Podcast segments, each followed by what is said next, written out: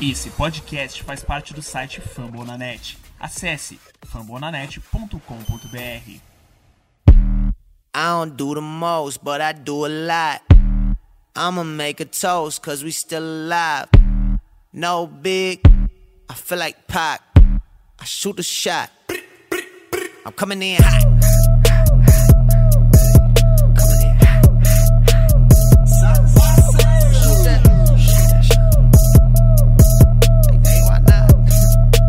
Bem, amigos do Ibelive, estamos começando o episódio 33. Agora que chegamos à metade da temporada, vamos fazer uma análise dos nossos calouros, dos nossos reforços, analisar nosso melhor jogador, nosso pior jogador, quem mais evoluiu, quem mais piorou, analisar o desempenho do nosso técnico e o que esperar para esse restante de temporada. E para discutir isso comigo, eu estou com Abraão, Fala, Dambination! Tudo bem com vocês? Vamos analisar aí, né, essa metade de temporada nossa, esse 19-18 de recorde. E um pouco decepcionado, né? Principalmente porque eu esperava um pouquinho mais no início da temporada.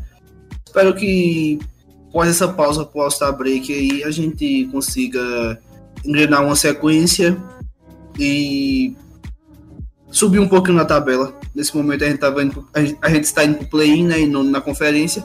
Se não fosse o play-in, a gente não estaria indo nem para pós-temporada. Então eu acho que tem espaço para melhorar aí. estou também com o mais novo analista do nosso podcast, Felipe.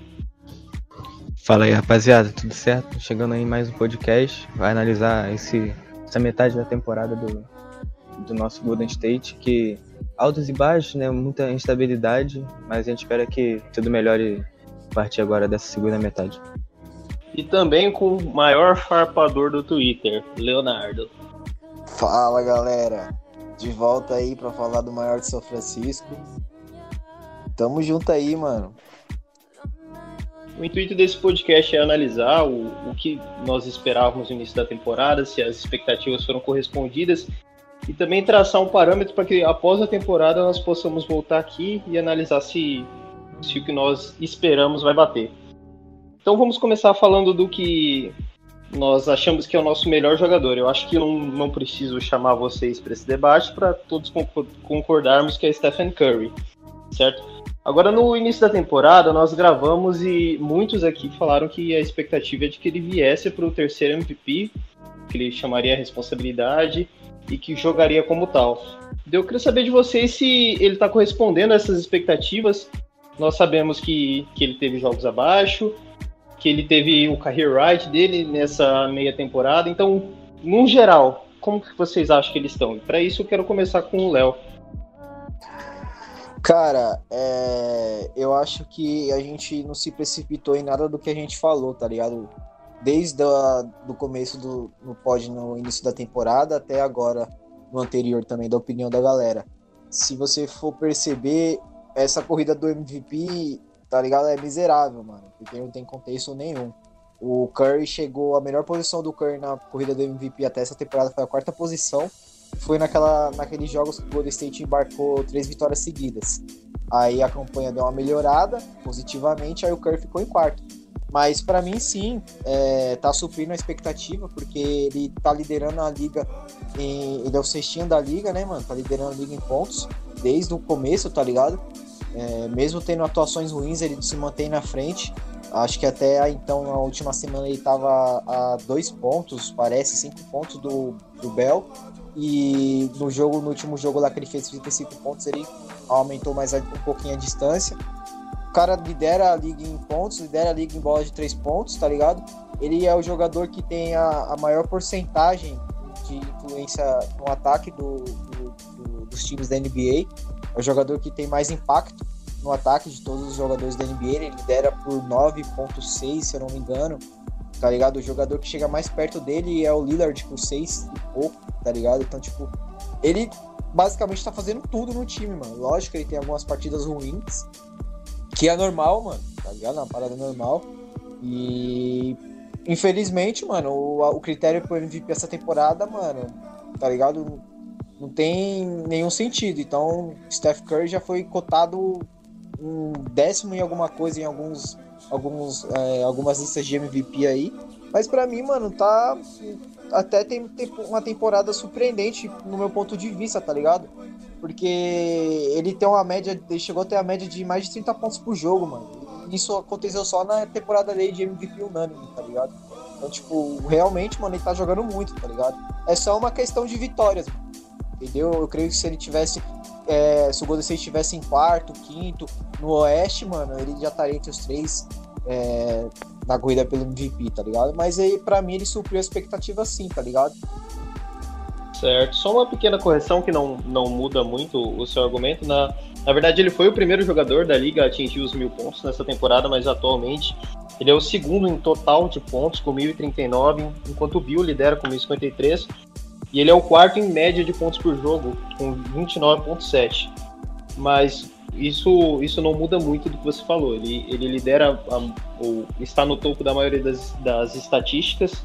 E a gente sabe que a, que a NBA ela meio que privilegia os jogadores que têm campanha, que estão em times com campanhas melhores, né?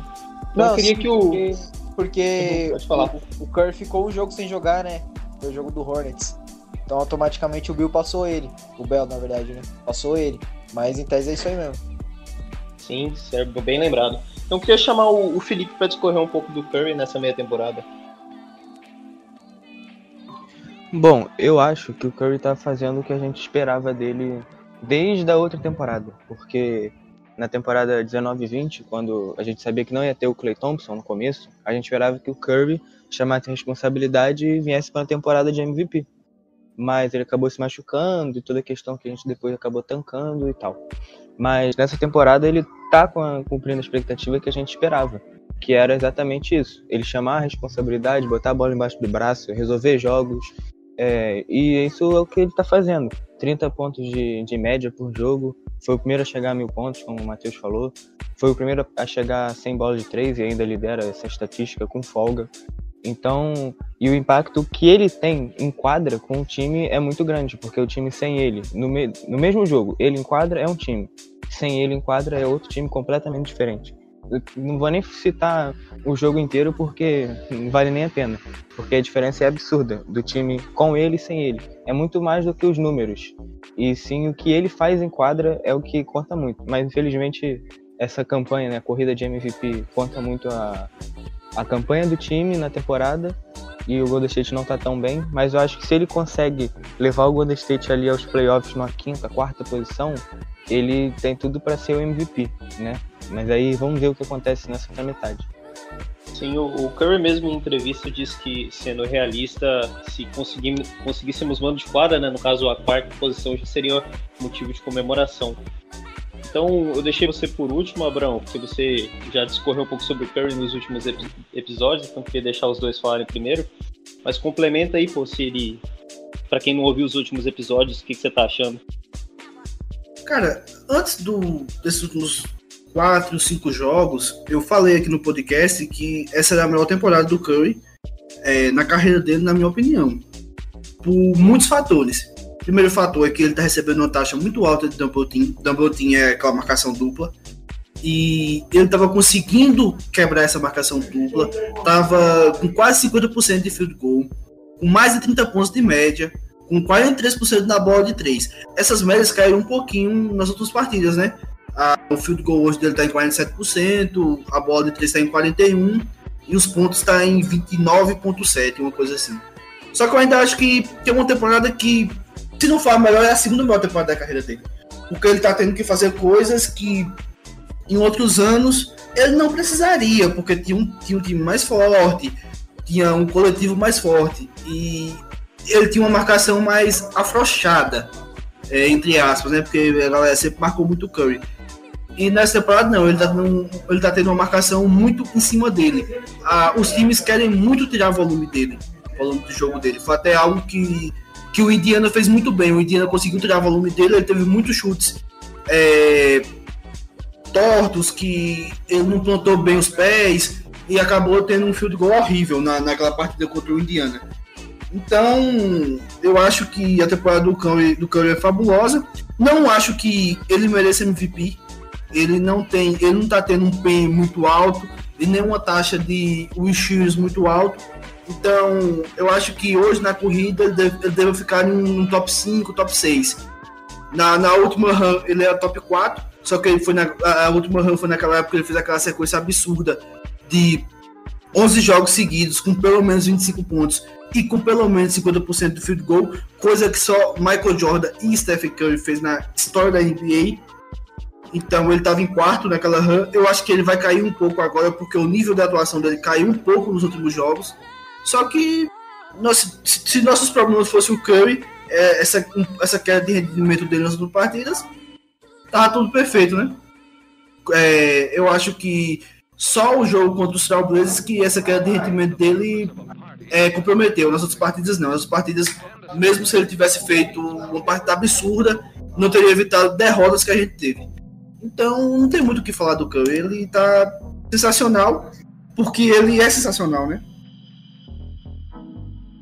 Então, Brão, só essa questão que você falou que se ele tivesse feito partidas melhores, né, nas partidas que ele teve atuação mais fraca, não teria mudado a vitória, o resultado do jogo.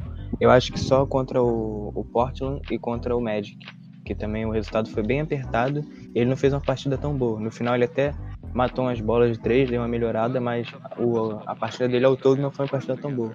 Acho que são os únicos dois resultados que, se ele tivesse feito a partida boa o jogo inteiro, a gente tinha vencido. Eu acho que o mais engraçado é que já teve jogo que o Curry, tipo, jogou mal, mano. Fez 29 pontos, fez 25 pontos, tá ligado? Então foi aquilo que uma vez eu falei no grupo, mano. Pra mim, nunca vai ser problema o Curry. Por quê? Porque mesmo ele jogando mal, cara, ele consegue ajudar o time de alguma forma. Teve uma partida que eu acho que ele fez 16 ou 19 pontos, mas ele deu 11 assistências, tá ligado? Então, tipo, tem jogos que ele vai mal? Tem, eu concordo com o Abraão. Tem alguns jogos da temporada que ele realmente jogou mal, tá ligado? Não tava num dia bom, tá ligado? Teve jogo aí que ele arremessava de três pontos e a bola não caía nem fudendo, mano. Tá ligado? Então, tipo, mas o mal dele, mano, ele sempre consegue ajudar o time, tá ligado? É isso é o ponto que eu quero tocar, tá ligado? Eu nunca vi, raramente, mano, pra não falar que eu nunca vi, eu vi o Curry jogando mal e não conseguindo de alguma forma ajudar o time. E somando o que você está falando, ele é um jogador que não se esconde, né? Ele não, não é aquele jogador que deixa de arremessar ou deixa de, de tentar é, alguns passos, algumas assistências quando tá mal. Ele continua arremessando. Beleza, então vamos continuar falando de coisa boa. Ao invés de, de falarmos do jogador que mais evoluiu, porque evolução engloba apenas os jogadores que estavam conosco na temporada passada, vamos falar do, do jogador que superou nossas expectativas aquele que, que performou melhor do que estávamos esperando. E para isso agora eu vou inverter a ordem, vou começar com o Abraão. Manda aí, Abraão. no Anderson. Eu acho que. Eu acho que essa. Essa acho que vai ser um pouquinho uniforme essa resposta. Talvez um Michael Mulder, né? Que também performou bem. Mas eu acho que a maior evolução é do Toscano. Inclusive, é, se ele continuar a evolução dele, ele vai ajudar muita gente, viu? Porque ele consegue matar a bola no ataque ele consegue defender bem e ele consegue, ele é muito brigador, ele é um cara muito raça. E isso complementa o Green, que também é outro cara que é muito raça. Ele teve uns errinhos essa temporada, tipo aquele jogo lá contra os Mavs que a derrota vai para conta dele, porque ele deixou o Max Kleber arremessar sozinho, né? Mas eu acho que em, evolu em quesito evolução, o, o Toscano alcançou outro nível essa temporada. Inclusive, a gente não esperava nada dele, né? Quando ele subiu pro time principal, surgiu muitas piadas aqui no podcast, inclusive minhas, a mais emblemática do Luan, né, dizendo que ia assar, assar uma toscana no, no, no domingo, mas é, é, nítido que a evolução dele foi gigantesca. Certo. Então, é importante dizer que o, o Toscano ele tem 27 anos, né, então ele surgiu tarde para a liga, ele foi MVP da Liga Mexicana, que não, não quer dizer, muita coisa, e conseguiu performar bem nesse, sistema, nesse esquema do Steve Kerr. Você, Felipe, você concorda com o Abraão, comigo? Ou você acha que teve alguém que performou melhor ainda do que a gente esperava com o Toscano? Não, eu acho que assim, a questão expectativa e realidade com o Toscano é. Acho que todo mundo concorda. Ninguém dava nada por ele no início da temporada. E ele tem ajudado muito o time, principalmente quando a gente ficou sem pivô, né? Que ele ele estava jogando improvisado de center junto com o Draymond Green, eles dois faziam a função dentro da quadra, o Green até um pouco mais, mas ele ajudou muito, foi muito importante nesse momento. E é o que o Abrão falou, o cara que lá na frente ele contribui no ataque, eu, eu acho que ele é um jogador bem inteligente na parte ofensiva e defende bem, ajuda na defesa, às vezes com uma falha ou outra, mas isso é normal, não é um jogador elite. Mas eu também quero citar o Kent Bazemore. Eu não esperava tanto dele, eu achava que ele ia contribuir bem, mas não esperava que ele fosse ser tão importante como está sendo para a segunda unidade. Porque ele às vezes não, não sai do jogo com a pontuação tão boa, mas ele é muito importante na defesa, ele marca muito bem o perímetro. E eu não esperava que ele fosse sair tão bem assim nessa temporada. Eu imaginei que era um cara que chegava para somar para a equipe, mas não esperava tanto. Mas sem dúvida o, o Toscano foi o que mais superou as expectativas. E você, Léo, o que, que, você acha desse tema? Toscano... Quer falar uma coisa pro Léo?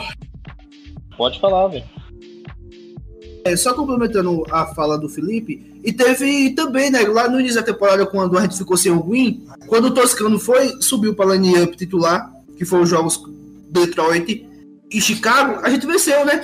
Acho que foi até um questionamento que eu, que eu fiz aqui no pod, lá no início da temporada, que o, o, o Toscano era nosso maior defensor no início, não sei se vocês lembram disso, o, o Matheus, o Léo, que estava naquela edição. Então, nos, nos piores momentos que a gente perdeu peças importantes é, dentro do garrafão, o Toscano supriu bem essa, essas ausências. Esse início de temporada sem o Green eu não lembro. Eu lembro quando nós perdemos o, o Wiseman, perdemos o Luna e ele performou muito bem. Inclusive, o, um destaque para mim, ao que fica na mente, é o jogo contra o Miami, que nós estávamos perdendo durante todo o jogo, que ele teve que marcar o Adebayo e nós conseguimos virar. O jogo ele performou muito bem. Você, Léo, você segue nessa toada ou você quer destacar algum outro jogador? Cara, é, eu vou um pouquinho no raciocínio fora da curva. Eu não vejo ele como evolução. Cara, eu vou um pouquinho fora da curva. Eu não vejo ele como evolução. Eu vejo ele como surpresa, tá ligado? Porque vale lembrar que ele chegou a ser dispensado pelo Golden State Warriors, tá ligado? É, para mim, a entrada dele no time foi mais como um acidente. Acidente eu digo no sentido de estávamos precisando de alguém, tá ligado? Pelas questões de lesões, tá ligado? Teve jogos aí que a gente voltou a jogar com poucos bancários e alguns, jogadores ficaram afastados. Então eu, para mim foi uma surpresa, uma surpresa boa, positiva, tá ligado? É, eu vou na linha do Felipe também. Para mim o Bazemore é o nosso melhor bancário na temporada. Eu queria estar tá falando de evolução aqui, falando sobre Eric Pasco, mas infelizmente ele não tá tendo uma boa temporada pra gente estar tá falando de evolução dele. E para mim ele não tá tendo uma péssima temporada, tá ligado? Algo de falar, puta que pariu, mano, vamos trocar. É, ele tem jogos que ele vai mal, mas ele tem jogos que ele briga bastante debaixo do garrafão, tá ligado? É, ele tem potencial para ser melhor, tá ligado? Queria estar tá falando de evolução, falando sobre ele. Mas para mim, os dois pontos a ser exaltados é o Toscano como surpresa, no meu ponto de vista, e o Bazemore como melhor bancário, tá ligado? O que ele tá jogando no banco, para mim, como o Felipe falou, é, eu também achava que ele não ia ajudar tanto assim, tá ligado? É, eu esperava mais do Maker do que dele, tá ligado? O Maker ter sido um jogador mais experiente e ter vindo de uma temporada de playoffs, tá ligado? Mas eu fico nessa narrativa. Só quero acrescentar um pouco, eu esqueci sobre o Toscano, que além dele ser questão de um jogador brigador, que briga dentro de quadra, tem raça, tem vontade. Ele é muito carismático também, né? Isso ajuda ele com a torcida. A questão do carisma dele, até dentro de quadra mesmo. Ele passa a bola pro Curry, já sai comemorando, entrevista. É um jogador que tem muito disso. E eu gosto, particularmente, eu gosto bastante disso é, é aquilo que ele falou. Eu lembro que uma vez ele falou que ele precisava de. que ele sempre quis é ter um time, tá ligado? Gente que acreditava nele, tá ligado? A mesma linhagem do Marcus Chris. O Marcus Chris também tinha essa, esse pensamento quando ele chegou no 11. De querer ter um lugar, tá ligado? Pra chamar tipo de lar, tá ligado? O Toscano é na mesma narrativa, ele mesmo falou que ele precisa de pessoas que acreditam nele, tá ligado? Ele nunca teve isso, nunca teve um time, nunca teve nada, tá ligado? Então eu creio que ele tá aproveitando sim e valorizando, tá ligado? Eu consigo sentir que ele sente quando ele erra, tá ligado? E ele tá pelo. Você percebe que mesmo ele no banco, ele tá pelo time. Acho que o, o, o, principal ponto dele, além desse carisma, dessa raça dele, é a inteligência, como o Felipe destacou. Sempre ele procura uh, um jogador melhor posicionado para arremessar, ele tem um, uma visão de jogo muito boa. Então, alguém tem algo a destacar sobre isso ou podemos passar para próximo ponto. Beleza, então vamos começar. O Léo já, já afrontou aí o primeiro mandamento do podcast, queimou a pauta. Vamos falar do, jogador, do pior jogador dessa temporada. Quem vocês acham que é o pior jogador? Vou começar com o Felipe agora. É, eu acho que é o Anamaker. Acho que. Eu não esperava muita coisa dele quando ele foi contratado. Até mesmo pelos comentários que a torcida do Celtics fazia no Twitter. E eu já, já cheguei imaginando que ele não seria algo muito bom, mas o que ele está fazendo, ele não consegue ajudar o time, contribuir. Na defesa, ele até que vai bem, é um bom, bom defensor, assim, é um, é um defensor ok para segunda unidade. Mas no ataque realmente não dá, ele toma muita decisão errada, muito turnover, arremessos ruins, e ele não contribui com o time na parte ofensiva. É, é a questão assim, que a gente já chegou a pensar em dispensar ele, e arrumar um novo armador. Mas aí agora surgiu essa questão do Jordan Poole, que provavelmente para mim ele deve ser o, o backup do Curry para a segunda restante da temporada. Mas o Anamaker realmente acho que é o pior do, do time na temporada. Eu podia citar o Pascal, mas o Pascal vem, vem depois no, no outro top. E, e vocês, vocês concordam com, com o Felipe? Eu acho que não tem muito como fugir do Wanamaker, eu acho que vai ficar mais ou menos com essa opinião uniforme. O que, que você acha, Léo? Você, acha que, você acha que é o Páscoa ou o Wanamaker? Não, Páscoa não. Quem falar do Eric Páscoa aqui, o bagulho vai ficar louco. Mas a prova tá lá do YouTube, do, do 2% lá, tio. Tem que trocar esse cara aí, ó, pelo amor de Deus. Fazer alguma coisa. Trocar não dá mais, né? Mas. Sei lá, mano eu concordo com o Felipe. É, esse retorno aí dessa mini pausa aí. Jordan Puma, sem pensar duas vezes. Lógico, eu acho que o Wanamaker não deve perder minutagens, porque é, ele tá sendo o pior jogador da temporada, tá, mas ele defensivamente ele ajuda um pouco, tá ligado? É, mas eu daria chance sim pro Jordan Puma. O Poole precisa de minutagens. Porque a gente sabe o que aconteceu da última vez. É, o foi pra G-League, voltou bem. O Kerr começou a colocar ele de amador. Ele começou a, a parar com aquela síndrome de forçar arremessos, de precisar arremessar toda hora. Ele começou a passar a bola e a gente viu o quão o fim de temporada dele foi espetacular, tá ligado? Então ele tá tendo de novo esse momento. Tava jogando mal, foi pra G-League, teve minutagens, teve jogos e voltou bem. Então o Kerr não pode é fazer o quê, mano? Deixar o moleque de molho, tá ligado? Reduzir os minutos dele, colocar ele dois minutos para jogar, não, mano. Coloca ele com a segunda unidade, dá mais minutos de quadra com ele, reveza se precisar com o Maker, você começa com o Maker, depois coloca o Maker com alguns minutos no final. Se o jogo tiver pedindo defesa, você entra com o Maker. Caso contrário, mano, não pode deixar o moleque de molho e esfriar ele novamente, tá ligado? Senão vai ter que ter toda aquela parte de reciclagem de novo. e você, Abraão, qual a sua opinião? Nosso pior jogador nessa meia temporada? Ou quem Cara, decepcionou? Assim, não, decepção ou pior? Pode mandar os dois. É, pior. O pior jogador. Fico muito em dúvida entre o Ana Magic e o, e o David Lee. O David Lee, ó. Meu Deus do céu, quando é que eu fui agora? corta, corta. Vai, recome reco recomece e fala só do pior. Animal. Cara, é, o pior jogador, fico em dúvida entre o Wanamaker e o, e o Damian Lee. Mas eu acho que eu vou ir com os relatores é, e, e, colocar o Wanamaker. Eu nem acho que o Wanamaker seja tão horrível como a WD está pintando. Já falei isso em outros podcasts, porque ele defensivamente é bom. Só que não dá para negar que quando ele tá em quadra, as coisas desandam e muito por culpa dele. Ele até faz umas jogadinhas ali às vezes, um, um Edion, sabe cavar falta, mas eu acho que o, o pior, o pior, o pior jogador é, é, é o Brandon Wanamaker mesmo. Eu queria, eu queria falar do Lee também, mano. É, eu acho que já deu, tá ligado? Se for pra trazer familiar aí do Curry, vai no irmão, mano. Puta que pariu. Não dá mais não, Lee ou ele acorda nesse restante de temporada aí até o do meio pro final, ou o Steve Kerr tem que tomar alguma providência, porque já não é a primeira vez que ele tá no time, já não é a segunda que ele tá no time, tá ligado? Então, é, insulta a minha inteligência, mano. Começo de temporada, ver o Golden State Warriors indo atrás desse cara e o Seth Curry lá, tá ligado? Eu, eu, eu, eu, eu sou defensor, eu falei aqui nos primeiros podcasts. Pra mim, pelo que os caras ofereceu pelo Seth Curry, eu acho que o Golden State tinha a bala para oferecer algo parecido também, ou até melhor, tá ligado? E o cara tem uma das melhores porcentagens em bolas de três da liga, tá ligado? Ele erra muito poucas bolas de três.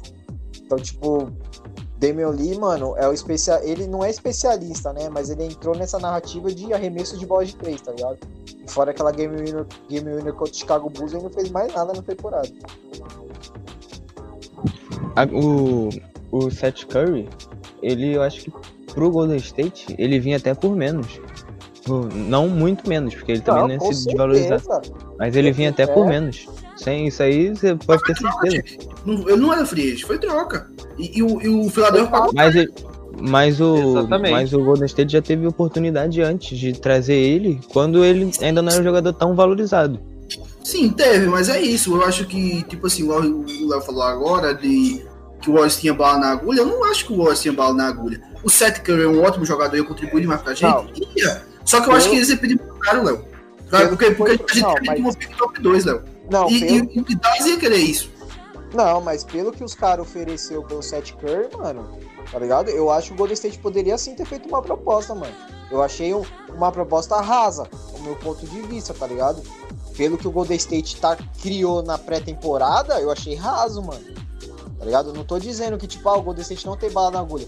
Não, pelo que o Golden State fez na pré-temporada, os caras que trouxe, é, o que o Bobby Myers fez, tá ligado? O dono do time falando que pagava a taxa lá, podia montar o time. Pelo que foi criado na pré-temporada e vendo hoje, mano, com certeza eu acho que o Golden State deve- poderia ter ido atrás do cara. Porque A troca acabava- foi. A troca foi o quê? Foi o Josh Richardson e duas picks? E uma pick de segundo round. Uma de segundo round? Foi a 36 desse ano, que foi o Josh Clay. O Richardson, só que eu, eu acho que ele foi só pra bater salário. O, o Richard tá bater com, salário. o Richard tá com, do, tá com 12 pontos de média. Tipo assim, um cara com 12 pontos de média no nosso elenco seria o Pascal. No início da temporada, não pense agora não. Agora não. No início da temporada você teria dado um, um segundo round e o Pascal pelo, pelo Seth Curry. Não, mas eu não, não tô falando essa narrativa, Sim. ó, Brown. Eu tô falando assim, ó. Tipo assim, o que o, o Golden State foi atrás de quem? O Anamaker, Kent Bazemore, tá ligado? A gente trouxe o. Como não é aquele mano lá, caralho? A gente deu contrato pro Mulder. Não deu contrato entre aspas, né? A gente manteve o Mulder. Damian Lee continuou, tá ligado? Pelo que o Golden State fez na pré-temporada, eu acho que poderia ter feito um esforço pra ter trazido o Seth Curry, tá ligado? Porque era um jogador que iria suprir, mano, pode dizer 80% da nossa necessidade. Se a gente tivesse trazido o Seth Curry, não ia ter aquele burburinho com o Lonzo Ball e o JJ, tá ligado? Todo mundo querendo o JJ aqui, mano. Por quê? Porque o cara é um shotter fudido, tá ligado? E o Seth Curry faz isso com a mão nas costas, o que ele tá o que o JJ faz.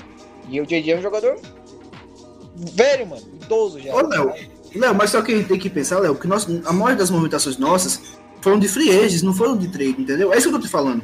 É, é claro que entendo, um set, é, é claro que um entendo. set aqui. Só que um, entendo, um, um o esforço set não. seria diferente. Não, pra mim não, porque você já vai pra pré-temporada sabendo que você perdeu o Clay Thompson por lesão. Você Não foi, tem a algo- gente fez a temporada com o Thompson. Não, Eu não foi não. Não, não, o Thompson se machucou na Se noite do machucou draft. Dia do draft. na- antes do draft, mano. A gente não tinha feito nada ainda, cara. A gente já sabia o time que ia, que, que ia, ter, ia ter pra montar, mano, tá ligado? É, o que foi oferecido pelo Seth Curry, eu acho sim que o Golden State Warriors poderia ter ido atrás e conseguido suprir, mano. Eu acho que conseguiria sim, mano.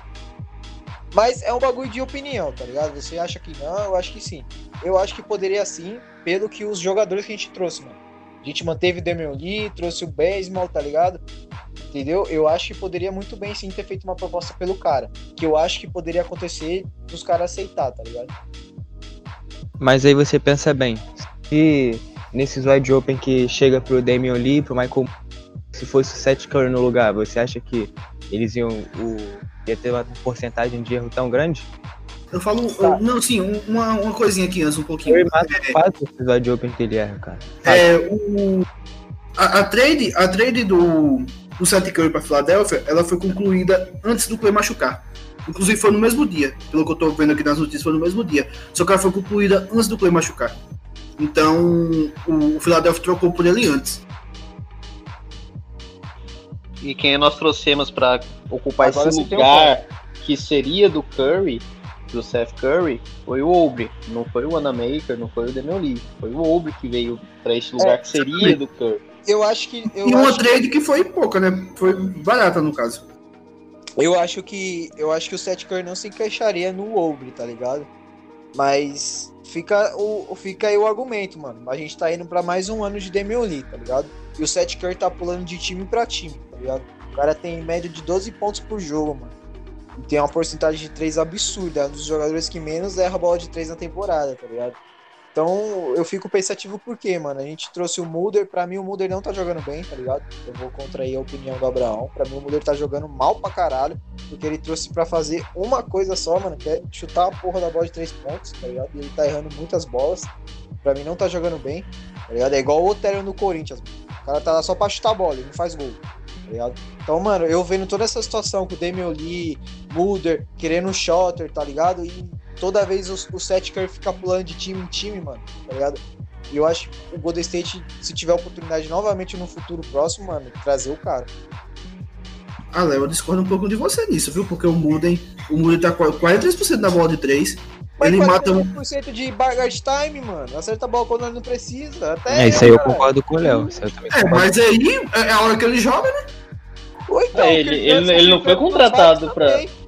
Três, Não, assim, eu, eu, eu acho que a gente tem que analisar os jogadores. Eu acho que a gente tem que analisar os jogadores pra função dele. Foi o que eu falei com, foi o que eu falei com, com o Luan alguns podcasts atrás. Pra função que o Baseball foi contratado, ele tava fazendo com perfeição. Pra função que o Muden foi contratado, ele faz. A gente também não, Não, pode achar que o Muden vai ser um, um cara que vai meter 15 pontos pro jogo. Não é, mano. É que ele só acerta a bola quando nós tá perdendo, mano. Quando não, tem mais o que ambição no jogo. Aí fica fácil, cara. É, A marcação nem marca mais direito. Pra mim é bargard time, mano. O, o acerta a bola quando nós tá lá, perdendo 17 de diferença, mano. Tá ligado? Eu, eu, no começo da temporada, acreditava que ele poderia ajudar muito, que ele teve alguns jogos antes do Golden State, que ele tava matando bola absurdo, tanto que a gente até brigava, porra, o Steve Kerr não coloca o cara, mano, dá minutagem pro cara. Colocou, deu minutagem, mano, e não- pra mim não mudou, tá ligado? Respeito sua opinião, mas pra mim não mudou. É, eu concordo com o Léo. Ele não. Ele não corresponde com o que ele tem que fazer. A maioria das bolas dele quando o jogo já tá perdido. Porque ele arremessa muito mal. Às vezes até arremesso livre mesmo, aberto, ele, ele acaba errando. Eu acho que a gente tinha opções melhores pra, pra função de, de shooter aí que, que a gente não É, aproveitou. eu não digo opções melhores, mano. Eu acredito sim que o Mulder pode ajudar ainda, tá ligado? Porque ele, ele- alguns jogos antes ele demonstrou que ele sabe ser um shot, tá ligado? Só que não tá acontecendo, mano. O, o, a- o, que, o que a gente gostava no Igodala, por exemplo. Tirando os bagulho de, de defesa e tal. O Igodala, mano, quando o Igodala às vezes tinha partida que ele fazia 8 pontos, mano. Mas era bola de 8 pontos, que era bolas decisivas, tá ligado? Que era. Nós tava a 5 pontos do placar, ele matava uma bola de 3 pontos, tá ligado? O Igodala era decisivo pra caralho, mano. Só que ele tinha média de, às vezes, de, de jogo de 9 pontos. Mas você ia ver lá as bolas dele, mano, eram bolas importantes. O Mulder não, o Mulder vai numa narrativa completamente contrária, mano. Ele acerta as bolas quando a gente já tá com o jogo entregue, tá ligado? Então, é, seguindo nessa, nessa toada de, de desabafar sobre jogadores ruins, eu queria puxar agora o jogador que mais decepcionou, que ficou abaixo das expectativas que nós tínhamos nessa, no início da temporada. Eu, antes de, de passar para vocês, eu queria falar que o meu é o Damian Lee, apesar do, do Pascal vir performando mal nesses últimos jogos, ele jogou muito bem no início da temporada. Eu acho que a gente tem que avaliar como um todo. E o Lee, eu, na minha visão, ele se destacou apenas em dois jogos. Foram, foi no Game Winner contra o Chicago Bulls e numa, numa falta que ele sofreu no Clutch Time contra Toronto. Foram duas vitórias nossas. Mas que fora isso ele vem. Ele não vem se destacando. Ele, assim como o Mulder, eu, eu, vejo, eu vejo ele como o cara que vem para desafogar o time do banco de reserva chutando de fora. E ele, ele vem com um desempenho bem abaixo do que ele tinha na última temporada. Ao contrário do Pascal, que para mim é, é normal uma oscilação de um calouro, de um segundanista. Então, é, como foi falado no último podcast, ele, ele já veio pronto da universidade, ele jogou os quatro anos que ele tinha lá em Vila Nova, já chegou na, na NBA com 23 anos, com um piso muito alto, e, e se destacou porque é, nós estávamos numa temporada com um time muito ruim, com o Jordan Poole, que foi a, a escolha de primeira rodada, jogando mal, e como o, o Pascal vinha jogando bem, ele já estava preparado para jogar naquele nível, a gente é, colocou expectativas acima do que, do que deveria nele. Então, para mim, o, a decepção da temporada é o Damian Lee, sem sombra de dúvidas. Eu acho que é, é bom destacar também que analisando essa meia temporada inteira, os primeiros 10 jogos do Kelly Oubre foram pavorosos, foram patéticos, e só depois que ele conseguiu engrenar. Então é, é, bom destacar também que ele conseguiu entrosar com o time, conseguiu entender um pouco o esquema do Kerr, mas ele também é, é, ele tem um, um, déficit de visão de jogo que ele, assim como o Pascal, ele abaixa a cabeça e vai para a cesta, então ele não ele é um, me decepcionou um pouco nesse sentido de não entender o estilo de jogo coletivo do Warriors. Então, destacando é, esses três jogadores como pontos negativos, eu queria passar para o Felipe começar. Eu vou. Eu acho que minha maior decepção é o, o Eric Pascal. Porque ele fez uma temporada muito boa, a, a primeira temporada dele. Como o Matheus falou, ele já chegou pronto para essa primeira temporada que o Golden State ofereceu a ele. Que, como se ofereceu no sentido de o que o time teve na temporada, que foi uma temporada de tanque. Então, para aquilo ali, ele já tava, ele já era um jogador pronto para determinadas situações de jogo. Então, mas para essa segunda temporada, ele me decepcionou, porque a primeira temporada dele foi muito boa. Isso criou uma expectativa muito grande em mim sobre ele para essa temporada, porque passei a temporada toda, a temporada passada, falando que ele tinha que estar pronto para essa temporada atual, que essa temporada era a temporada que a gente ia precisar dele, porque a gente pensava em título, questão de Clay acabou não acontecendo, não vem ao caso agora. Mas isso gerou uma expectativa muito grande e a temporada que ele está fazendo me decepcionou bastante.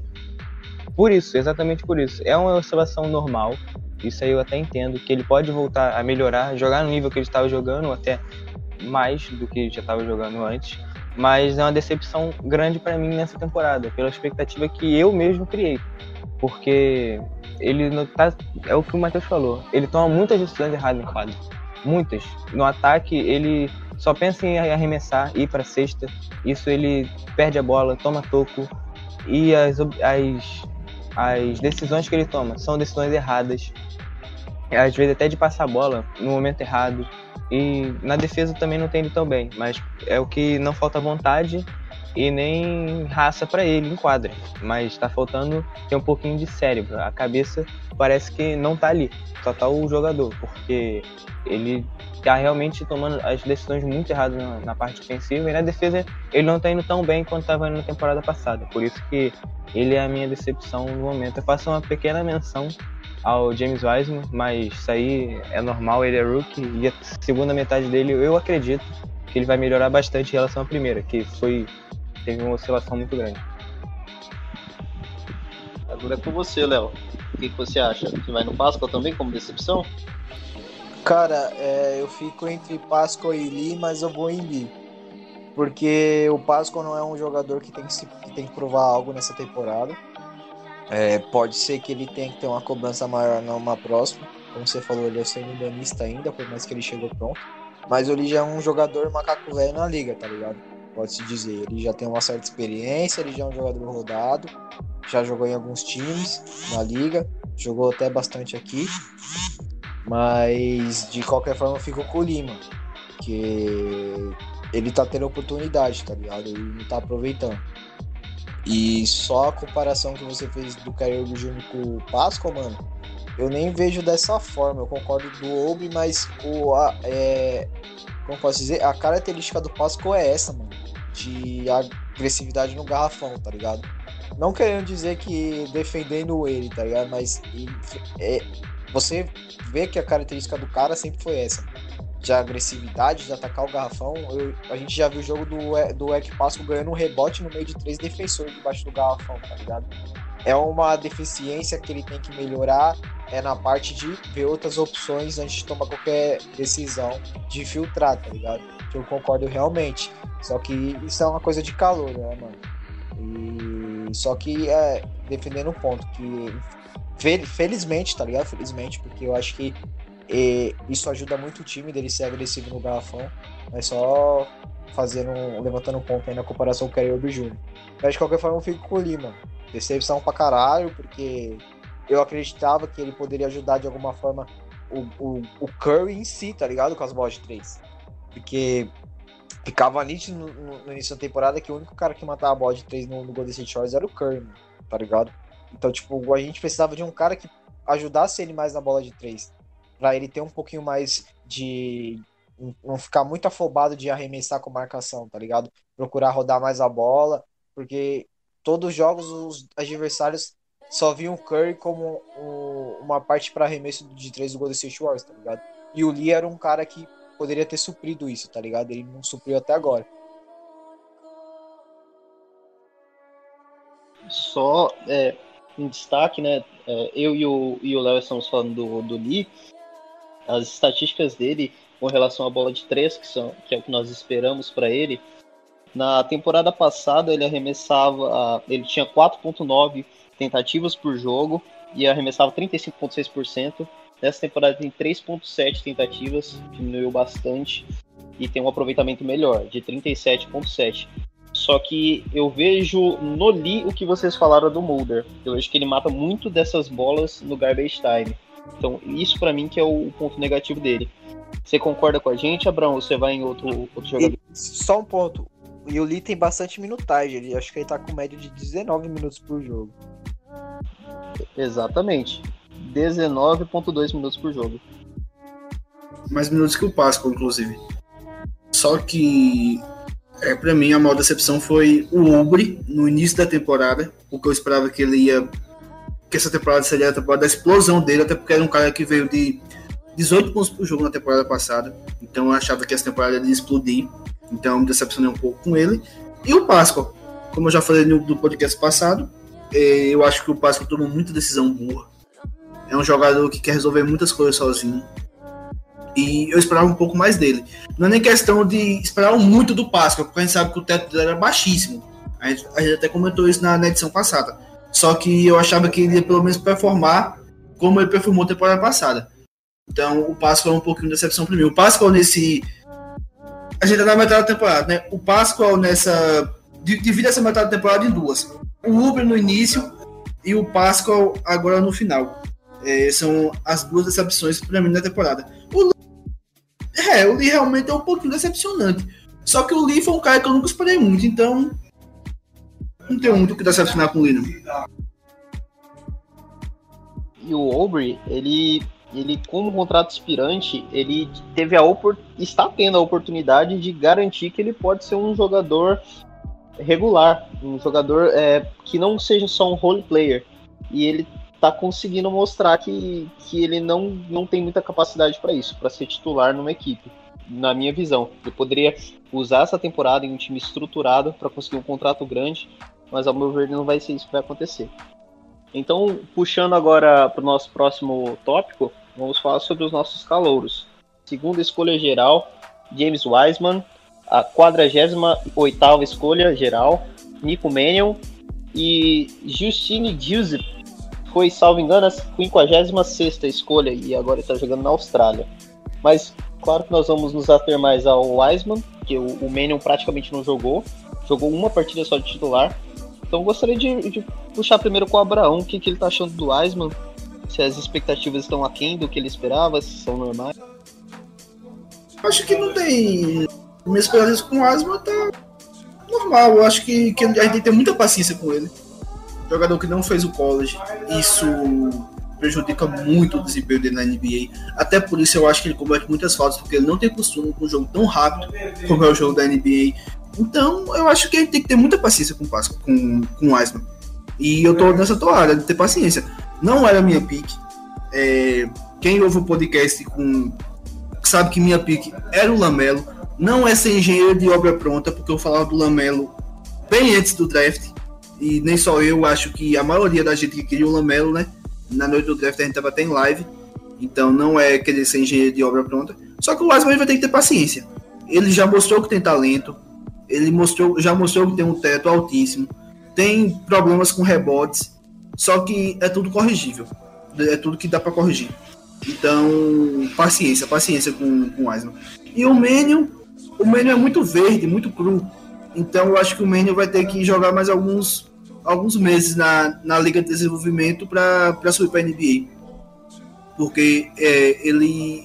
A gente vê que ele é um bom passador, ele tem até capacidade de assumir uma segunda duas no futuro, mas hoje ele é muito cru ainda. E você, Léo? Vi que você já se desmotou aí, pode falar. É, eu penso o seguinte, cara. É, o Wiseman é, é, o que eu falei hoje no grupo, no grupo não, no Twitter. É, tava uma galera aí comparando o Wiseman com o Lamelo, rindo que a gente escolheu o Wiseman, que o Golden State Warriors tinha avisado o Lamelo que ia, ia escolher ele, depois mudou. Algum pessoal dando risada e tal. Eu falei, mano, o moleque tem 19 anos ainda, cara, tá ligado? Por mais que tem toda aquela narrativa que ele só jogou três jogos no college, que isso tem que ser citado sim, que foi uma aposta arriscada. Porque, mano, 19 anos, cara, o que, que você estava fazendo com 19 anos? Eu nem me lembro o que eu estava fazendo com 19 anos.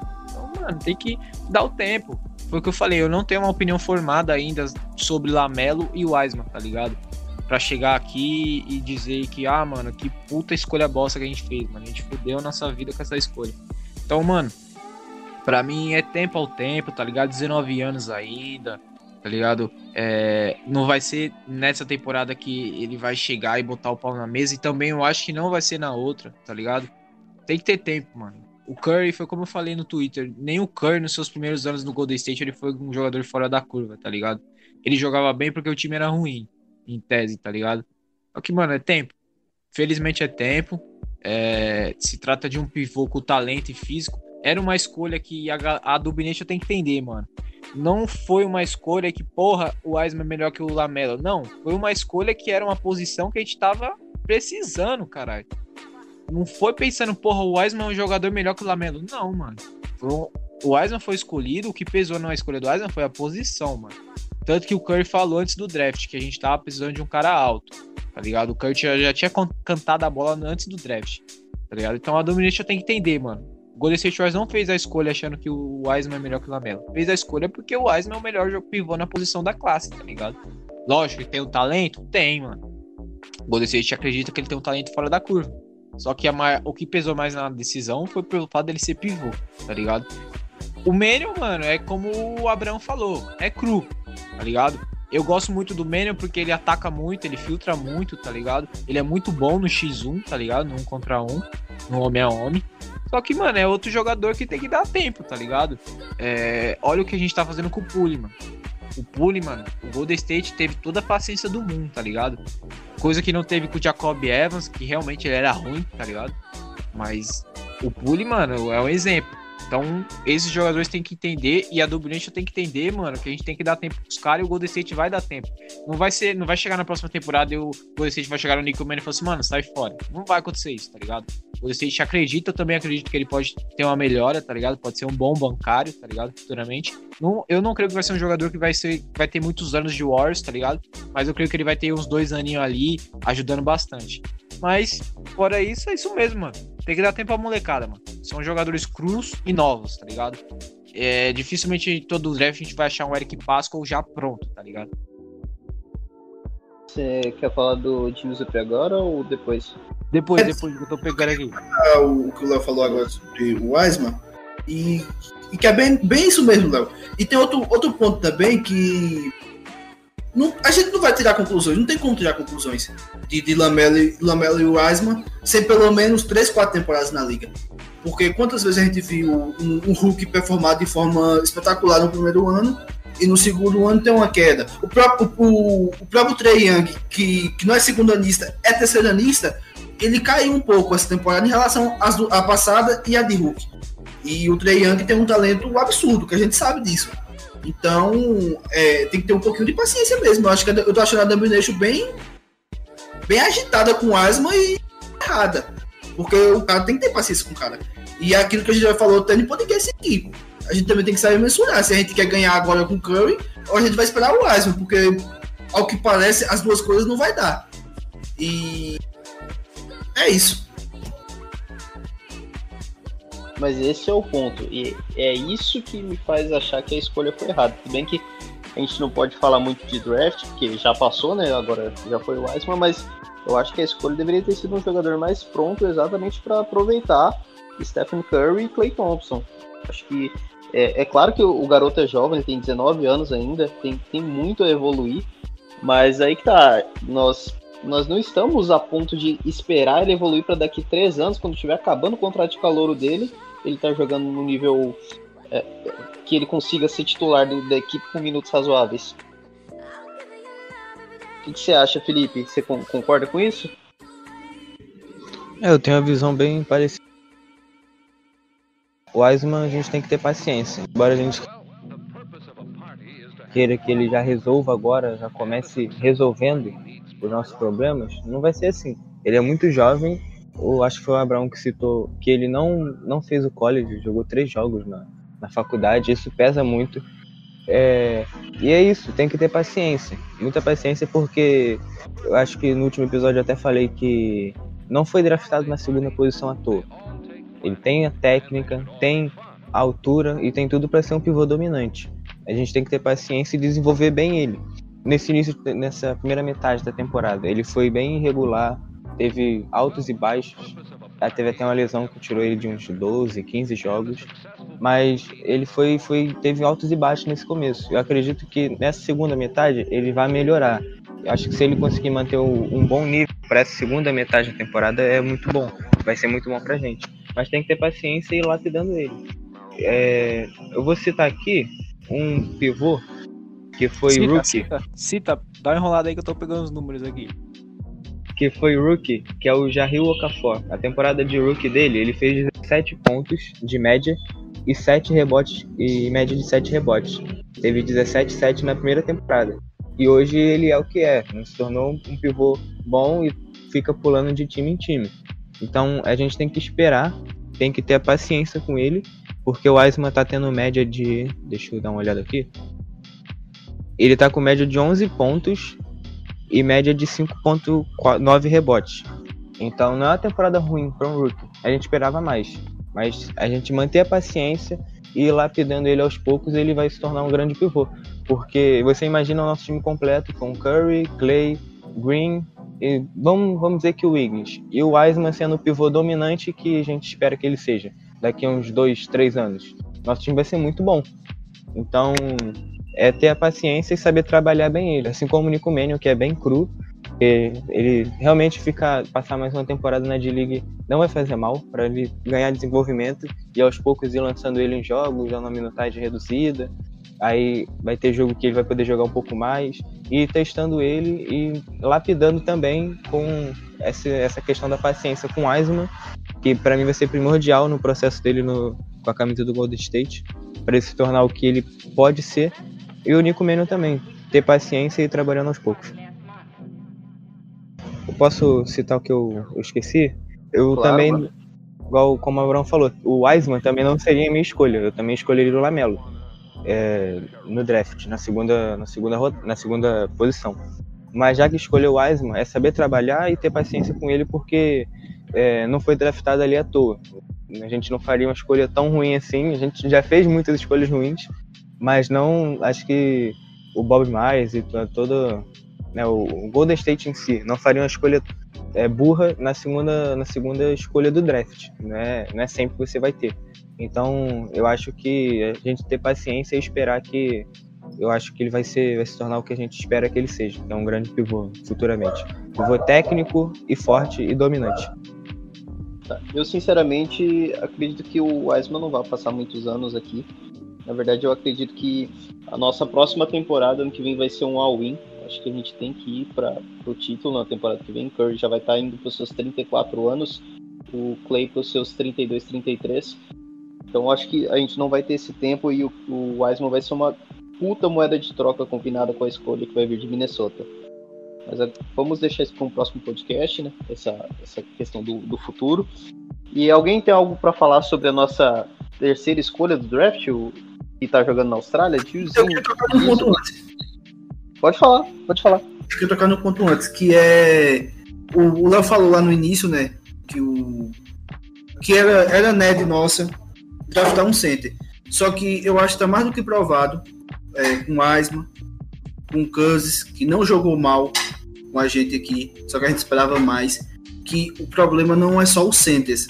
É, é o, o esquema não privilegia eles. Nosso esquema não privilegia eles. Nosso esquema tira o pivô do tira o pivô do garrafão, tanto no ataque quanto na defesa.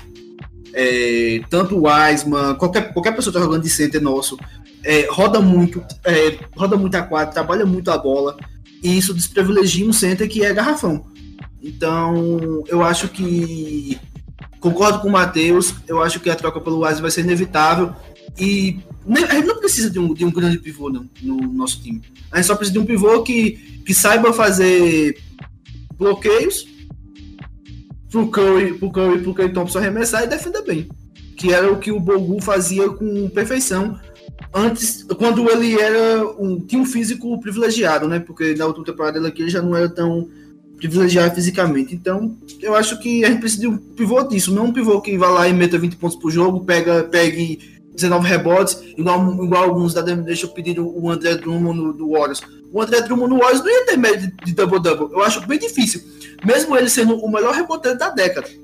Porque o esquema não ia privilegiar ele pegar rebotes. Então a gente tem que ficar de olho nisso também. É, um, um exemplo disso é que um pivô que só. que a gente precisa de um pivô que só pega rebote faz bloqueio. Também do time campeão 2015 é o Spates, né? Ele não fazia muita coisa em quadra. Ele mais bloqueava e pegava rebote dos arremessos. Certo, agora esgotando o, o assunto Wiseman, vamos passar para nossa última escolha desse último draft, que muitos da, da Dub Nation nem tem informações, que está escondido lá na Austrália, mas o o Léo separou algumas estatísticas, alguns comentários sobre ele. Manda bala aí, Léo. Bom, vamos lá. É, realmente, igual o Matheus falou, muita gente da Domination, da torcida do Warriors, não conhece. Isso é, é, é um fato. Às vezes eu posto um, um, um, vídeo lá. Não posto não, né? Eu retuito o um vídeo lá de uma página do Golden State Warriors Estados Unidos, que eu esqueci o nome agora, que sempre posta uns vídeos dos jogos dele. E a galera pergunta quem é. Mano, é nossa pique. Como assim nossa pique? tipo, muita gente não conhece. É... Matheus, pronuncia o nome dele aí de novo, por favor. Justine Giuseppe. Pedi pra pronunciar porque eu não sei. Vamos lá, se trata de um jogador que tá na Austrália, tá, galera? E eu vou trazer um pouquinho aqui dos números dele, tá? É, ele tá com uma média de 14 e 62 pontos na Austrália, tá? Ele acerta 47% dos field goals e, e ele acerta 43% da porcentagem de bola de 3 pontos. Como que eu vou estar tá dizendo isso? Ele foi tido como o melhor arremessador, o melhor shorter da classe, do draft agora. Por mais que ele não é um jogador conhecido, mas os perfis daqui do Brasil que são especialistas em college, eles disseram que é o melhor shorter da classe, tá ligado? E o cara simplesmente acerta 46% das bolas de 3 pontos. 46%. Isso é um absurdo, tá ligado? Pra eu separei dois jogos aqui que ele fez. Um jogo que ele fez 24 pontos, ele acertou 10 de 15 arremessos e acertou 4 de 4 em bola de 3 pontos, mano. Ele é um jogador fudido na transição, tá ligado? Muito bom na transição. Ele tem uma mecânica de arremesso muito rápida na, na, na, na transição. Lembra um pouco o, o Clay Thompson em transição, tá ligado? Outra partida que ele fez 19 pontos, ele acertou 8 bolas de 13 tentativas e acertou 4, acertou 3 bolas de 4 tentativas para 3 pontos, tá ligado? Então, realmente ele é um shotter, mano, especialista em bola de 3, tá ligado? E a maioria das bolas de 3 dele são em transição, mano. Isso que me impressiona bastante, tá ligado? Eu não consigo deixar o hype lá embaixo. Eu digo lá embaixo, porque, mano, como que um cara que acerta 46% de bolas de 3 jogando com Curry, Clay Thompson na próxima temporada, por mais que ele seja calouro, mas ele já vai chegar menos cru pelo fato de estar jogando o último ano na Austrália, que é a liga onde o Lamelo jogou. Eu tô hypado demais, mano, tá ligado? Eu não sei vocês, mano, mas um cara que tem uma média de 46% em bola de 3, mano, tá ligado? Ruim ele não é, mano. Bust ele não é, tá ligado? Enganando ele no tátil, tá ligado? Então eu não sei de vocês, queria ouvir se vocês também aí que vocês ouviram sobre ele e depois do que eu trazer esses números, a opinião de vocês, porque, cara, eu tô muito animado para ver ele no, no time ano que vem, pelo fato do nosso sistema ser voltado para bola de três e pelo fato de a gente ter os dois melhores posso dizer, os dois melhores arremessadores da última década, tá ligado? A gente tem o melhor e tem também um cara que corre ali por fora, que tá entre os melhores. Então, mano, eu tô animado pra caralho, tô quase criando o, o, perfil dele BR no Twitter. Acho que ele é um, um jogador que ele tá. É, é inegável que ele tá jogando bem na Austrália. Mas a NBA nós sabemos que é diferente. Tem um ritmo diferente, tem uma marcação diferente, tem um físico diferente. Então, é, vamos esperar a temporada que vem, quando ele retornar para cá, se ele vai se ele vai performar dessa forma, vai conseguir nos ajudar. Mas as expectativas são altas. Olha, eu confesso que eu. Óbvio, ninguém que vai dizer que acompanha o basquete da Austrália mas o que eu vejo é realmente esses vídeos que postam no Twitter, essa página gringa que fala sobre o Golden State posta.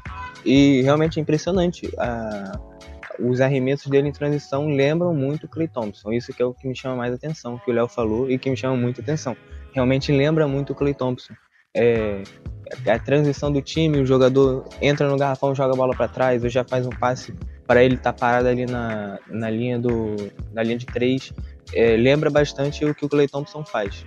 E é esperar, agora é esperar para ver se ele vai, vai ter essa boa média. Se ele mantiver a média que ele tem quando vier para a NBA, vai ser muito importante para o nosso sistema.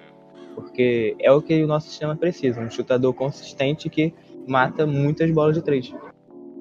E só um adendo, tá? Ele foi o, o jogador da, da semana na Austrália, quando o time dele fez uma run de quatro vitórias, mano.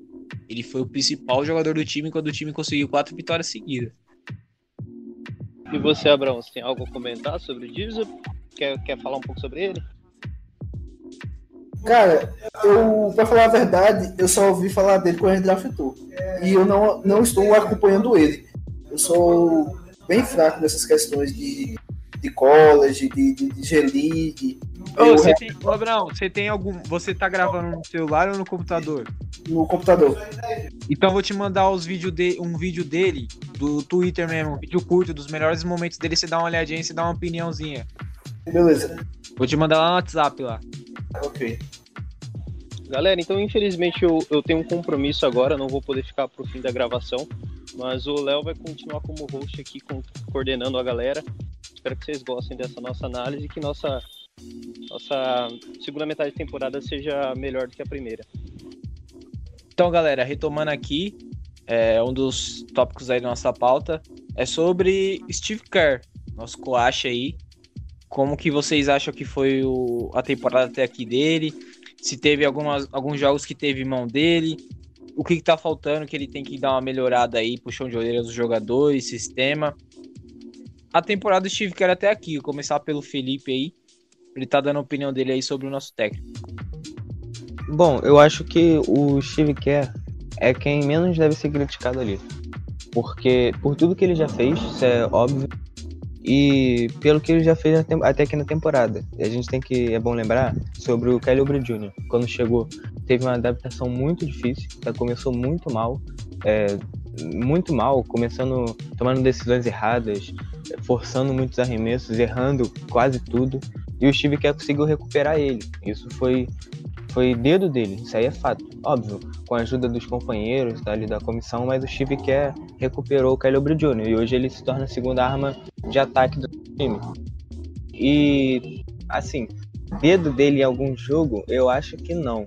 Eu só cheguei a citar aqui uma gravação o jogo contra o Orlando Magic, que ele não pede um tempo, podia pedir o tempo para tentar uma última jogada, ele deixa o relógio correr e o Curry acaba errando o arremesso contestado. Mas o, se eu não me engano, o Abraão é, me refutou nessa, nessa questão e eu até cheguei a concordar com ele depois, porque pela visão do jogo ali do momento que ele, que ele deu, eu achei que fez sentido a decisão do Kerr. Então eu não tenho muitas críticas a fazer, não. Eu acho que a gente precisa muito dele, é uma peça fundamental para todo o nosso sistema, até porque foi ele que implementou esse sistema, o sistema, o sistema que a gente joga hoje. Então acho que é muito importante é, para o restante da temporada e para as próximas temporadas também. Ele continuar sendo nosso head coach e ele contribui muito com o time. O sistema idealizado por ele, ele tem que coordenar e ele vai também coordenar muito bem os jovens e situações como essa do Caleb Jr., que ele recuperou o jogador. Cara, é, eu vou no começo de narrativa junto com você. Eu acho que o menos criticado tem que ser ele. Eu acho sim que tem alguns pontos a ser melhorado quanto à defesa no perímetro. Como eu citei alguns episódios que o Golden State Warriors toma muitas bolas de três, mano, muitas, muitas mesmo algo impressionante. Teve aquela partida contra o Dallas, que era um dos piores times em bola de três, e os caras mataram 18 bolas contra a gente naquele jogo. Então, eu acho que entra só nessa questão de tempo, que eu acho que ele, ele o Steve Kerr é muito cabeçadura. Ele demora alguns jogos para ele assimilar as ideias e consertar os erros. Tanto que foi aquela rotação que ele mudou, que antes ele começava a segunda unidade só com o Wiggs, aí ele começou a jogar o Kelly Oubre Jr. para a segunda unidade, deu uma melhorada. Então ele demora um pouquinho para ele assimilar os erros e corrigir. Mas de resto, não tenho que criticar, mano. Ficou nítido que o trabalho é feito, só que os jogadores. O Steve Kerr foi como o Igodala falou. Eu vi uma entrevista do Igodala, do Igodala e do Bogut dizendo que se você não fosse inteligente para jogar no Golden State Warriors, mano, você não servia, tá ligado? O Bogut falou que o Igodala ficava bravo nos treinos com alguns jogadores que não acertava a jogada, não, não fazia a leitura correta, e isso incomodava ele, porque ele achava que para jogar junto com o Curry, Clay, tinha que ter uma inteligência, um QI a mais, não só com a bola de basquete na mão. Então, se isso acontecia antes, é porque o Steve Kerr implantou, tá ligado? Então a gente viu que alguns jogos o Golden State soube rodar a bola debaixo do garrafão, tá ligado? Aquela, aquele Warriors basquetebol que a gente falava. Alguns jogos teve aqueles momentos, tá ligado? Os jogadores, alguns jogadores como o Kelly Oubre Jr. entendeu que ele não tem que ficar forçando bola toda hora. Então, alguns, algumas coisas ruins ainda tá rolando, que eu acho que ele vai consertar sim. Essa pausa aí vai ser boa pro Golden foi boa pro Golden State Warriors em tese, tá ligado? Pra ele consertar algumas coisas. Mas de resto não tem muito o que falar, não. Agora eu vou passar pro Abraão, que ele vai dar uma complementada sobre a opinião dele aí. Uma opinião rápida feedback sobre a nossa terceira escolha e também para ele também já finalizar aí sobre o Steve Kerr. É, sobre a nossa terceira escolha. Eu gostei muito que ele é um catch and shot, ele tem muita facilidade de chutar em movimento. Mesmo sendo catch and shot, ele pega a bola e tem uma mecânica muito bonita e rápida. E eu achei um jogador bem inteligente. Pelo, as coisas que eu vi dele lá na Austrália, ele fazendo bloqueio, ele saindo, saindo do bloqueio para arremessar, são tudo coisas que a gente tem no nosso esquema, né? Então, quando ele subir para a gente, eu acho que tem tudo para dar bom. Quando ele voltar para o Warriors. Sobre o quê? Eu até brinquei com você no, no início da, do, do, podcast, né? Que eu ia pistolar se alguém falasse mal do quê. E eu já pistolei esse ano no Twitter, porque eu vi algumas pessoas falando mal do quê. Eu acho até compreensível. Pessoas que só viam o Steve Kerr criticar ele. Mas para mim, que, que vi o, o, Mark o Mark Jackson e depois o Steve Kerr, eu acho isso um absurdo. E, e, e, e o esquema do Kerr tá lá, cara. Não tá tendo os grandes jogadores para contribuir no esquema igual antigamente, só que o esquema tá lá. O Warriors é o segundo time pace, tipo, então a gente continua jogando em uma velocidade absurda de jogo, é, pontuando muito em transição, coisas que o Kerr ama. É nosso time tá com uma média ótima de, de, de assistências por jogo. O Warriors continua tendo um nível absurdo de assistência por jogo. Inclusive, a gente lidera a NBA em assistências por jogo. E isso é o esquema do que? A gente tá dando 27,8 assistências por jogo, a melhor marca da liga. Depois vem Brooklyn, Charlotte, Phoenix e Memphis. Então, o esquema do que tá presente no, no jogo. Não tem porquê, não tem o um mínimo cabimento criticar o que. Porque, pô, velho, o Warriors está jogando, o tá jogando de uma forma feia? O Warriors está isolando muita bola? O Warriors é um time que não, que não roda a bola? O Warriors é um time que não é coletivo? Tudo, tudo. O Warriors é tudo o contrário. O Warriors é coletivo, o Warriors roda bem a bola, o Warriors dá muita assistência pro jogo. Isso não é um treinador? Isso é um Então não tem como criticar ele. Qualquer pessoa da WNBA criticar o que é maluco. é maluco, maluco de carteirinha. Não entende porra nenhuma de NBA. O, o, o, que, o que é foi igual o Felipe falou, o que é um dos menos culpados por, por nossa temporada. E disso eu não tenho a mínima dúvida. Então, não tem, não tem muito o que falar do que não. Só coisas boas, aliás. Eita, Coisa baiana arretado. Pô, Baiano, Baiano ficou doido agora, hein? é uma coisa que me maltrata profundamente quando eu vejo alguém falar mal do Steve Kerr. Não, mas eu concordo com o Abraão. Principalmente nos jogos que a gente perdia, a galera já ia em cima dele. Eu acho totalmente errado. Foi como você falou. Quem critica hoje o Steve Kerr é que não assistiu o Golden State Shores antes dele. Tá ligado? Mas é isso. O Felipe quer completar alguma coisa? Não, não. O assunto Steve Kerr eu já falei o que eu acho, concordo com vocês também. Beleza, agora vamos finalizar pra gente tá falando o que a gente espera aí da continuidade, né? Depois dessa pausa aí do Star Game, do All-Star Game. O próximo confronto do Golden State Warriors é o, se eu não me engano, é o Clippers. Se eu tiver errado, alguém me corrige. E no fim de semana a gente também tem um jogo no domingo. Se eu não me engano, alguém corrige se eu tiver errado, acho que é Indiana. Algo do tipo. Se alguém tiver os, os dois jogos aí certos, me avisa. Mas o nosso confronto eu creio que é o Clippers de- na madrugada de, de quinta pra sexta. E quero saber de vocês aí, mano. O que vocês esperam dessa, depois dessa Ô, pausa ô, aí. Léo, a gente já fez previsão pra esses jogos aí no, no episódio de ontem. Ah, tá, beleza. Mas A só, fez- citando, só citando quem são os nossos adversários. Mas de qualquer forma, é, o que vocês acham aí? Vocês já fizeram a, a previsão pra próxima temporada? Quer dizer, pro restante da temporada ou só do Não, jogo? não. Não, só dos jogos. Ah, beleza. Mas de qualquer forma, esses são, esses são nossos próximos adversários mesmo, né? Clipper, Clippers e Indiana, né? Isso, isso, tá certo. Certo. Clippers na madrugada de quinta pra sexta e Indiana no domingo, 5 horas da tarde, hein? 5 horas da tarde, raridade. Eu acho que o Golden State vai ter uma semana de só jogo cedo, mano, antes da meia-noite. Depois do Clippers. Tem jogo aí que é 9 horas, tem jogo aí que é 10 horas, né? Enfim, bom pra Dubination aí Depois, depois do temporada. Clippers é, é o Utah. Isso, e a gente só tem joguinho cedo, graças a Deus. Mas eu quero saber de vocês aí, o que vocês esperam depois dessa pausa aí do Star Game aí? Steph Curry descansado, todo mundo descansado, Steve Kerr teve tempo pra tra- a trabalhar algumas coisas.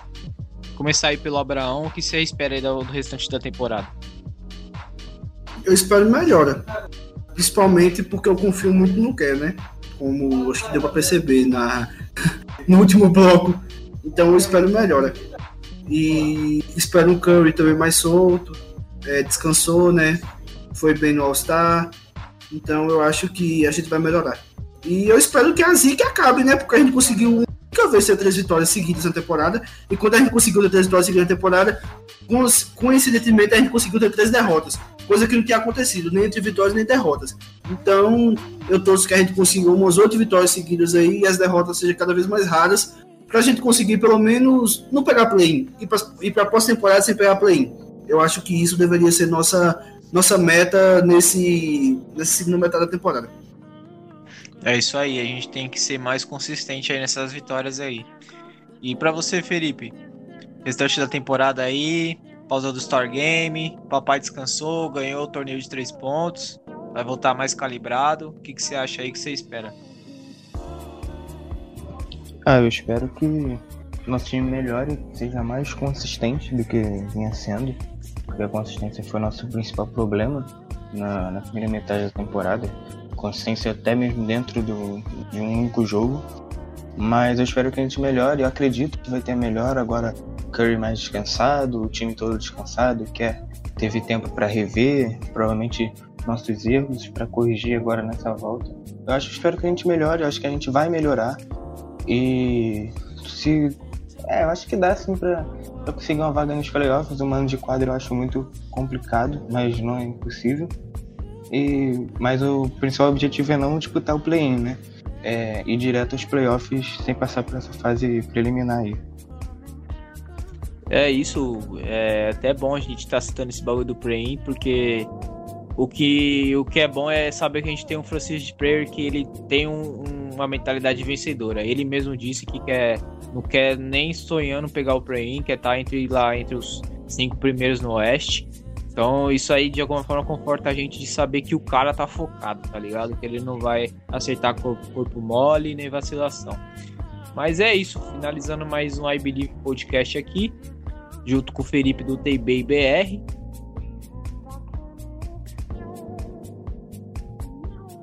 E também junto com o Abraão, que agora tá com perfil de status aí no Twitter. Então é isso. Felipe aí pode se despedir da galera aí, fazer o seu jabazinho, divulgar seu novo perfil aí que tá produzindo conteúdo pra caralho. É o nosso novo fominha do podcast. Estamos criando um monstro. E é isso. Não, é isso aí. Isso aí. E quem puder segue lá, arroba TVBR. Eu também tenho um outro perfil, mas não é sobre o Golden State, sobre ninguém em geral. Arroba PG Ruim, quem quiser seguir. Mas o principal é arroba DBBR, segue lá. E segue lá também o projeto do Abraão, que tá produzindo conteúdo muito bom, arroba Warrior Stats Info, se eu não me engano. Ele vai falar aí. E é isso, até o próximo podcast. Valeu. Com você, Baiano. É, o Felipe tá parecendo eu lá no início, né, risada? Não abre mão de Tá participar vendo? do. Igualzinho. Passava toda semana era Abraão participando do podcast. Tá igual. Ah, mas tem que, ser, tem que ser assim. Eu ainda, eu ainda acho que eu devo ser, tirando você e o Matheus, que são hosters com, com frequência, eu devo ser o- a pessoa que mais participou, Não, né? eu, lembro, eu lembro que tinha, tinha, tinha, um, tinha um mês aí que você é louco, você tava impossível. Ai, ai, eu Mas acho que o, o primeiro mês de estágio tem que estar tá, tá bem focado. Não, mas esse é o espírito, molecão, tá? No é isso aí. Felipe. Mas Mas não- mesmo. É aquilo que nós conversou, mano. Quando não dá, não dá. É. Relaxa. E tipo assim, tu, tu já participou, tu já teve participação. Tu tem o quê? Uma, duas semanas de, de, de, de We Believe, né? Tu já tem mais participação do que nego que tá lá há muito tempo. Então, tu tá botando pra trocar mesmo. E é isso aí, galera.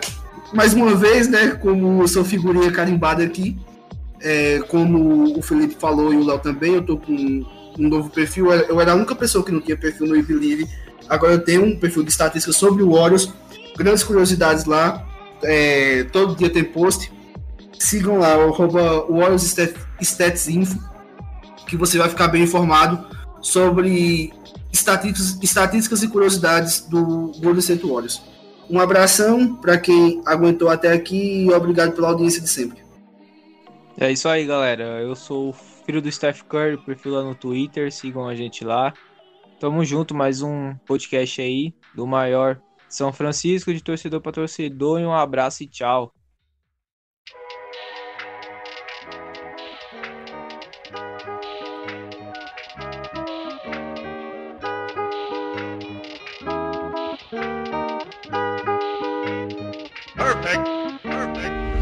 J'ai fait ma Gainsbourg, j'ai fait ma Gainsbourg Toujours à la bourre, toujours à la bourre Pour à la selle, j'ai pète une chevaux Des photos m'appellent